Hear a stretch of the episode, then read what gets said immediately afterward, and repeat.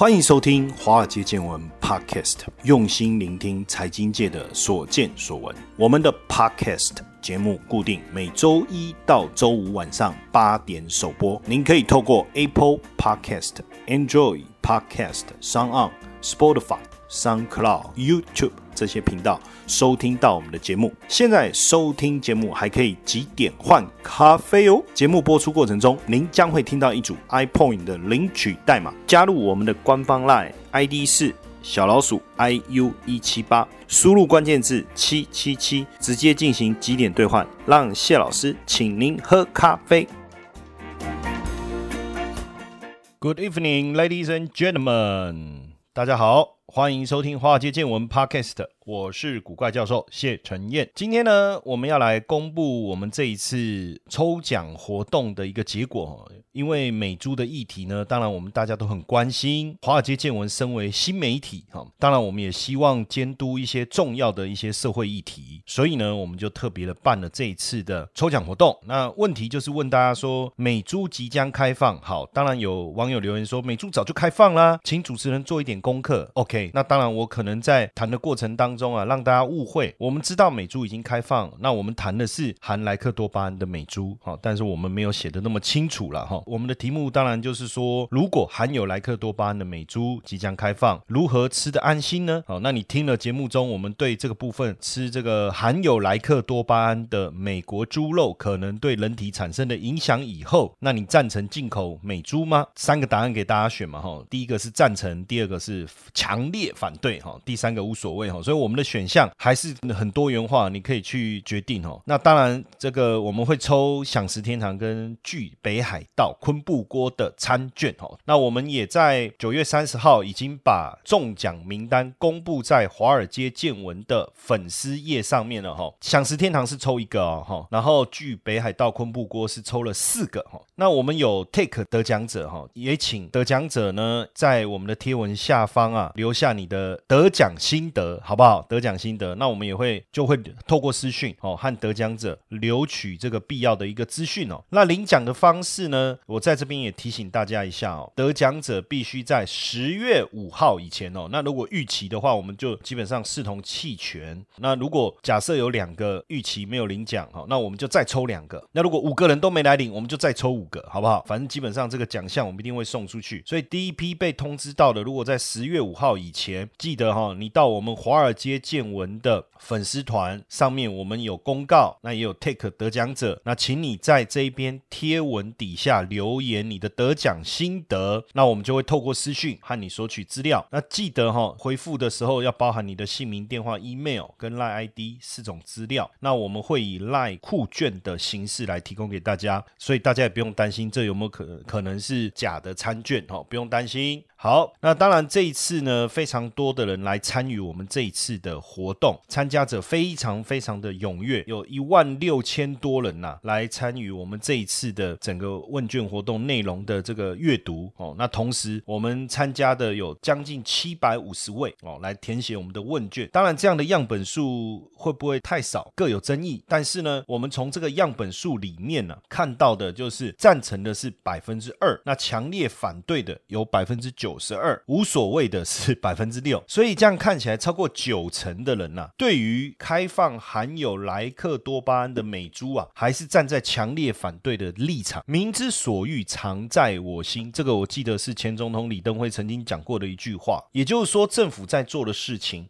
是不是应该以民心为依归呢？当然，你会觉得民众很笨，你们没有远见。可是，到底政府是人民的公仆还是人民的主人？那如果你是人民的公仆，那你是不是应该参与讨论，甚至听我们的意见、我们的想法？因为毕竟好坏未来是我们自己承担嘛。我们决定要开放不开放，那不开放会产生什么样的影响？开放会产生什么的影什么样的影响？这应该是由我们自己来承受嘛。因为政府是人民的公仆啊。可是现在。政府变成是人民的主人呐，他决定我们要干嘛，我们就要干嘛，我们要往东就要往东，往西就要往西啊。那未来的成果谁承担？请问一下，未来的结果谁承担？还是我们人民众自己要承担呢？那怎么可以不参考我们的意见的情况下，又要我们去承受可能的后果呢？那你说，哎，可能会更好啊？OK，那如果更好，当然没有问题。那万一更坏呢？这个是大家所提出疑虑的地方哦。那我们看一下赞成的理由好不好？赞成的理由是说，世界贸易互惠平等就是这样啊啊，反正政府决定了就认同吧。那他讲的也没有错啦，因为世界贸易互惠平等，我们开放嘛，开放含有莱克多巴胺的美猪进口。好，那互惠平等，那我们得到什么？互惠平等的意思是说，好，我们承受一些风险。那我们承受了风险以后，我 take risk，那我也要 get return 嘛。那我的 return 是什么？到目前为止，我们还没有看到嘛。我们看到的是，我们又买了更多的这个武器嘛。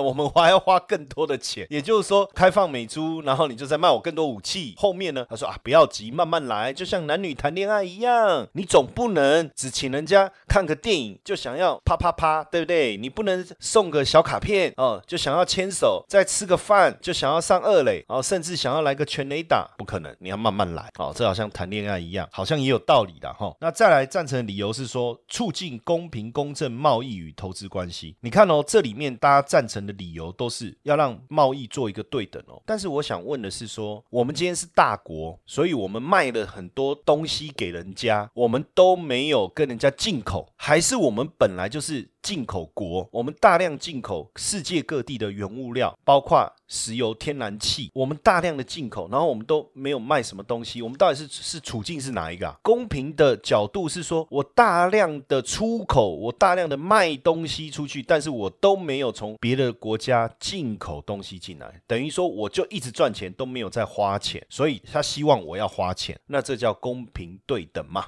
是不是这样？那这个部分到底有没有公平对等？我们之后还可以再找更多资料来讨论呢。那当然，我们来看一下无所谓的理由啊，无所谓的比例也比较少，所以我们先讲哦。那无所谓的理由是什么？他说啊，反正我自己可以选择要买哪一个嘛。好，这个也没有什么问题。但是前几天我去吃火锅的时候啊，刚好那个火锅店啊出来一盘冷冻肉，可是冷冻肉就已经是就出来了嘛，就是切了嘛，那它也没有标示肉品来源呐。那我就很好奇啊，那我现在吃的肉是哪里来的？OK，好，那我有吃贡丸啊，我有吃小热狗啊，那里面的肉从哪里来的？我怎么选择？我真的能够选择吗？这个是我好奇的哈。那再来是无所谓的理由，他说，哎，国际食品标准委员会所定的容许量，一般人要吃超过三十三块两百公克的肉排，且要每天连续吃五到十年，才有可能会超标，否则不会有任何食安疑虑。这个讲的很好，它有明确的数据，但我同样的要提出一个疑问，请问一下，每天吃麦当劳的薯条会不会有问题？请问薯条有没有食安的疑虑？请问一下，还有一个问题哈，抽烟的问题。实际上，抽烟很多的烟商，我下次提供这个报告给各位哈，他们说每天抽都不会死人的，也不会致癌的。那为什么我们要对于烟品的部分，我们要？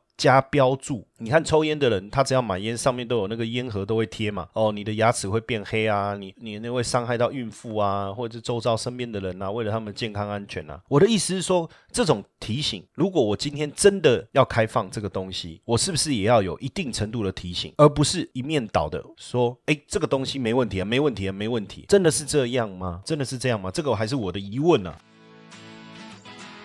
接下来就是我们今天的彩蛋时间，iPhone 领取代码 B 一六一八。活动详情呢，请到下方的说明栏观看。那我们来看一下，就是强烈反对的理由啊，哈，台湾食安仍然令人非常不安呐，更不用谈政府对美猪进口的管控会不会造成国人食安的漏洞。建议政府不要拿石头砸自己的脚。多一事不如少一事，把精力全神用在国产食品食安上，严格把关才是王道。哦，他讲的也很有道理了哈。再来这个，他我觉得也蛮客观。他说虽然反对，但却不是担心进口，而是认为政府对食安的把关往往有漏洞，无法妥善完备，导致问题百出。之前实际上我们的政府官员是说，哎，就道德上大家会去遵守。可是实际上，哎，我真的，我下一次一样，我整理台湾曾经发生过的食安事件哦，给各位看哦，就是到底我们食安把关的情况是怎么样哦？有问题为什么还要进口？台湾又不是次等国家，政府既然无法完全管控，就要从源头阻止啊，确保国人吃的安全啊，维护国家尊严啊，哎，有道理吗？为何要迫害国民？政府无法控管啊，就是食安问题嘛，不然赞成开放的官员天天带头吃，看看他愿不愿意。因为他们都说每天吃不会有事嘛，哈，那冲击国内养猪户市场，对大家健康又不好。口罩国家队在政府眼皮子底下都会出问题了。那这个网友说他不相信进口猪肉的政府跟卖猪肉的商家会诚实，哎，好像我们一竿子打翻一船人哦，是不是人性本恶啊？好，那政府很难完全控管，好吗？要从源头阻止，不要拿自己和人民的健康开玩笑。星星之火都可以燎原了，何况并非所有人体质都适合吃，不要因小失大。那他是。说他不想要无意中变成受害者，那这个是说有问题为什么要进口？有机会会变受害者啊！再来这个是说担心政府无法有效控管，变成食安漏洞，就会有机会下肚。那没有任何研究可证明真的对身体无害哦。所以实际上哦，反对的人哦，你不要他的反对的理由也不是全然没有道理哈，没有依据的。大家也是真的有深思熟虑过的哈。那当然我们也特别就是去做了街访，因为这个是问卷嘛，在网络上大家留言，那我们也特别去。街访哦，访问这个民众啊，我们这个也有拍成影片哦，我们把我们采访的过程拍成影片，放在我们华尔街见闻的这个 YouTube 频道哦，大家也可以上去看。那在我们的呃华尔街见闻脸书的影片区，我们也有上传哦。那我们就找几个重点出来跟大家分享一下哦。当然我们的问题。大部分都是就是问他为什么反对美猪进口了哈，当然我们指的美猪还是含有莱克多巴胺的了哈。如果他的美猪是没有含有莱克多巴胺，欢迎呐，爱进口多少进口多少，I don't care。但是今天我们讲的哈，就是含有莱克多巴胺哦，请大家不要误会，有十安一律的东西为什么要进口？这是民众的意见哦。台湾人爱吃内脏，毒素都在内脏，混在一起很难分辨来源呐，那一定会有不孝的商人加工肉品，卤肉饭、肉丸、肉松，添加成本较低的含瘦肉精的美猪，那。这样又是一种人性本恶的想法吗？商人真的不孝吗？哦，这个我不晓得了。但是同样的，我们可以是不是可以找出很多类似这种例子？例如过去有一个很大的上市公司，有没有？他用的油根本就是劣质的，有没有？例子不是没有啊，哈。呃，我们去采访这个刚好就是呃反美猪的公投联署嘛，那我们看现场有很多的自工来参加这个活动，那我们也访问他们呢，说，哎，为什么你要自愿参加这个反美猪公投联署？他说，政府只顾维。维护台美关系啊，却用人民健康作为交换筹码。那也有人反映说，孕妇、发育中的小孩、三高患者都是高危险群。含瘦肉精进口涉及全民健康议题，不可以单靠一纸行政命令强行过关。哎，很有道理啊，完全没有和人民沟通，就突然宣布开放。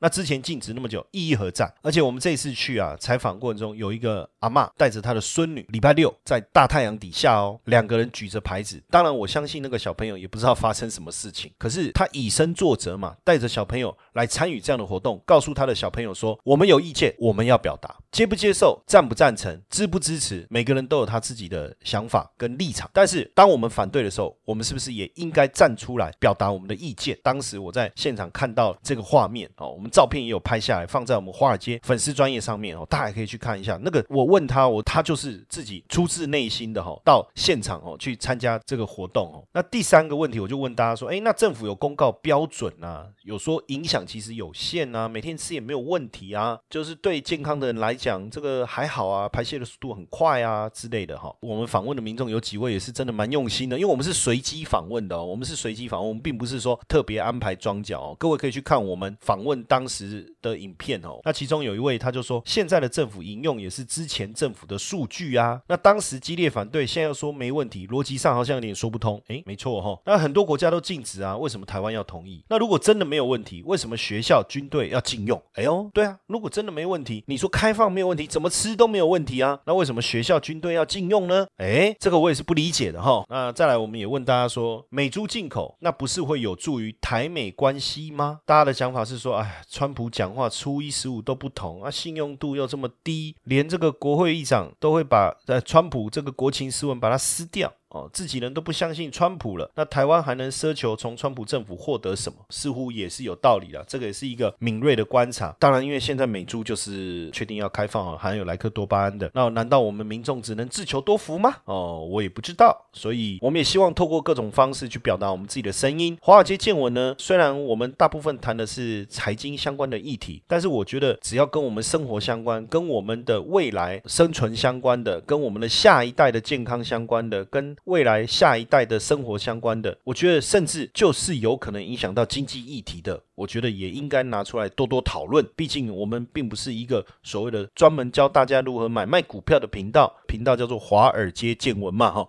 顾名思义，就是从各个层面、国际财经的角度，多去看一看世界在发生什么事情，对我们的未来会有什么影响。OK，好，那当然没有抽中的怎么办？哈，我们还会再办第二轮的抽奖活动哦，到时候也欢迎大家持续的来支持我们。哎，还有一个活动哦，提醒大家哦，分享送的活动哦，详情各位可以直接上我们华尔街见闻的脸书专业。仔细的看一下，除了我们的 iPoint 代码累积，你可以喝咖啡之外。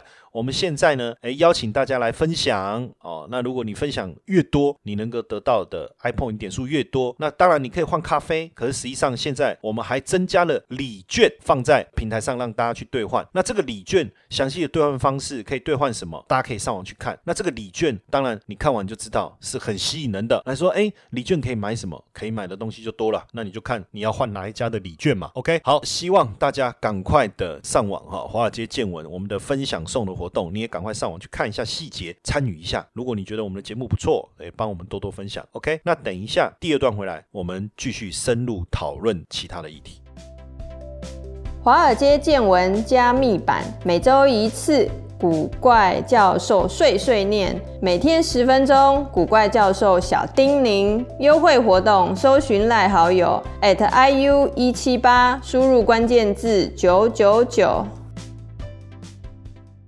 好了，谢谢大家回到第二段来，我们继续我们今天的华尔街见闻 Podcast。刚才在休息的时候呢，任老师来到我们现场哦，那我跟他聊了一下，我才发现我很吃惊的一点是，他有一个朋友，既然是诈骗集团的常客，他不是常夜犯，他是常常被犯，也就是说，他被骗好几次，两次算多吧？被骗一次一千八，那就算了，不是一千八百块，是一千。八百万又被骗第二次，又被骗两百万，我不禁出现三个问号。第一个问号是这个人是不是太有钱，钱太多，所以容易被骗？第二个问号还是他太傻了，傻到容易被骗？但是这两个问题彼此之间有一点冲突。为什么能赚这么多钱的人应该不傻？那如果他有能力赚这么多钱，那他怎么会傻呢？所以他一定不傻嘛？那你说他喜欢被骗？怎么可能？那就是傻喽！喜欢被骗，那就是傻喽。可是傻不会赚那么多钱呢，所以可能就是第三个问号。诈骗集团的手法真的太厉害，太有逻辑了。也就是说，你找不到破绽，所以你就容易被骗。我不知道是不是这样哦。因为接下来任老师要分享的这个案子啊，我听了我也是啧啧称奇啊。它整个设计啊，还蛮符合我们整个金融产品设计的架构诶，而且它不像过去一般的诈骗呢，虚虚实实。什么叫虚虚实实？我告诉你，上次任老师分享的那个例子有没有？我们要家做古董的，我一个月给你多少利息？真真假假哦。这个这个越南美金呢，给你多少的这个利息？真真假假。我有个商城呢，那我这个商城呢，你用币可以来购买，而且我这个币未来还会升值，真真假假。所以我觉得前面三个例子被骗了，这个活该。哎，可是接下来这个例子，不动产呢，真的房子还在那边呢，而且也正在盖，看得到，建商哎，那怎么还会被骗？所以他们的手法真的，我我觉得。太厉害！那这中间到底他们的妹妹嘎嘎是什么？透过任老师亲自来跟我们解说，我还是一句话，不是要教大家怎么诈骗，而是希望大家不要被骗。好不好？我们来听听看这个例子是怎么样。任老师，好，谢谢谢博士。哎，我那朋友真的很可怜，因为其实在之前我在节目中分享过，有一个越南美金的诈骗案件，诈骗金额是一亿七千万，那他是其中一员，他总被骗了一千八百万。但是不到一年时间，大概差不多一年左右时间哈，他在这个不动产诈欺案里面又碰到了一次，也被骗两百多万元。这个手法很高明，高明地方在于是，就像刚刚主持人所讲的，这个房子其实在北投，竟然还真的存在，也看得到，所以每个。投资人都会有一份所谓的设计图，那也会看到建案的样貌，你甚至可以拍照，未来设计图出现样子，你都可以看得到那个三 D 的情况。所以在一般投资人来讲，他觉得说，哎，这个建案真的在盖，那我就类似买预售物的概念一样，所以我愿意投资。他们手法有两种，但是有一种方式比较像不动产信托，那他们就是说把房子分割，有一部分就是说你来投资我们，我每个月给你多少利息，我们在盖房子的过程期间，你会有享有利息收入。这个房子既然一旦售出去之后，你还可以获得一部分的利润，比如说我认了百分之三的权利。不是所有权哦，就是说你基本上来讲，虽然是不动产信托，可是你并没有实际拿到房子的所有权，你只是有这个分红的权利而已。上面是写说，哎，我把这一层这一户哈分成一百个，那你是其中一户。那未来呢，如果我们这一户有卖掉的话，比如说你认了百分之三，我就分你百分之三；你认百分之十，我就分你百分之十。在还没有销售房屋之前呢，你还是享有每个月月利息的领取。所以投资人会觉得，哎，不错，这个未来盖这么好，看一下实价登录的行情，哎。还不错哎，我发现说这个利润蛮高的。未来如果真的有机会，我搞不好我还可以帮这个建商呢，帮忙推荐一些新买主，或是想要去买房子的一些屋主去买这个房子，然后我就有分润啊，这是一个方法。第二个方式比较特别，这家建商会跟投资人约定好说，来，比如说我是建商，啊，谢老师就是投资人，我跟谢老师讲好说，呃，谢老师麻烦你哈，你想投资也可以，有一种方式就是你去跟银行借钱，用你的名义跟银行借钱，房贷或现贷都可以，你再把。这款项借给我，那我每个月会还你利息，大概是本金的百分之一啊哈。那期满无条件，我会把房子让给你。但当然信贷不可能，所以他们都是走说你用房贷，你等于是你买个正在盖的预售屋，只是说那个钱你拿去给公司去做运用，等于是借给公司，那公司会给你利息之外，时间约定好了，你就有一栋房子了，这无条件的房子，而且呢还会开公司本票给你做担保。所以当我看我的朋友资料的时候，他其实有拿一份这份。约给我看，确实如同刚刚所讲的，我那个朋友就是选择这种方式，他用他自己的名义去跟渣打银行借了两百万元，然后再把这两百万元呢转借给这家建商，让建商去运用。那建商就跟他约定好说，来，我每个月给你多少钱的利息，然后我跟你借款金额是五年，五年内我会把它还掉。那如果我没有还，反正就是时间到了，这一户就无条件给你，就是说你是用那种预售屋的房卖方式是一样的。可是你会发现到说你买的比一般市价很便宜，所以为什么投资人？会想要做这种事情，他会认为说，我两百万元借给你，然后你如果违约了，或者是时间到了，你没还给我，你会把房子无条件过户给我，哇，那我不就是赚了吗？我就赚到一栋现成的房子，那不是很好吗？但是这个房子目前还在盖，是不是盖得成还不晓得，所以很多会陷入这样的一个迷失，会变成说我未来要期望能够看到房子盖起来那一天卖掉了，我获取利润，于是他们就选择这种方式，一个是不动产的纸上信托，一个就是用所谓的借款。方式，然后约定时间到了，无条件转让房子给投资人，就是用这种方式。听起来是蛮吸引人的啊。也就是说，假设这个房子市价一千万，然后你跟我借七百万，而且你还每个月给我利息，这个利息还高于一般市场。比如说我房贷我可能借百分之二，是一年哦。但是你说你一个月给我一趴，那我不是就赚了十趴吗？而且你现在跟我借七百，然后你用一千万的房子来抵押，未来你还不出来，你当然会说盖好以后，我干脆就把这个房子过给。你，那等于我未来可以卖一千呐，我这里又赚三百啊，何乐而不为？等于我就在做银行做的事情啊，银行不就是吸收存款？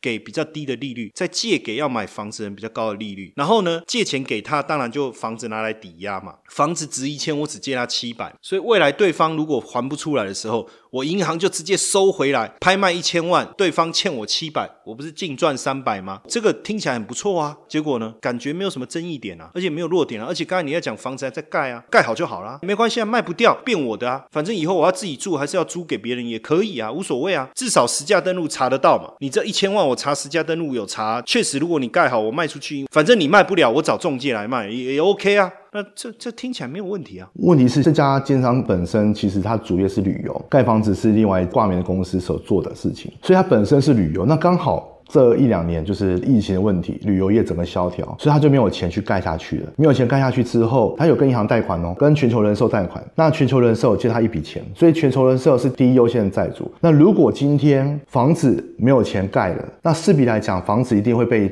全球人寿给法拍嘛。那法拍之后，那全球人寿是第一顺位的人，他就一定先拿走。那我就问一个问题，我的朋友怎么办？他当时讲好说，房子如果违约的话，无条件给他。问题是，到时候房子法拍之后。后，房子所有权不是他啊，就是新的屋主啦。那他只能跟原来的建商做求偿。可是问题，建商现在目前都没钱、没财产的。重点在于是这家建商并没有很高的资本额，就几百万资本而已。我记得好像不到一千万，不到一千万的建商，然后他去。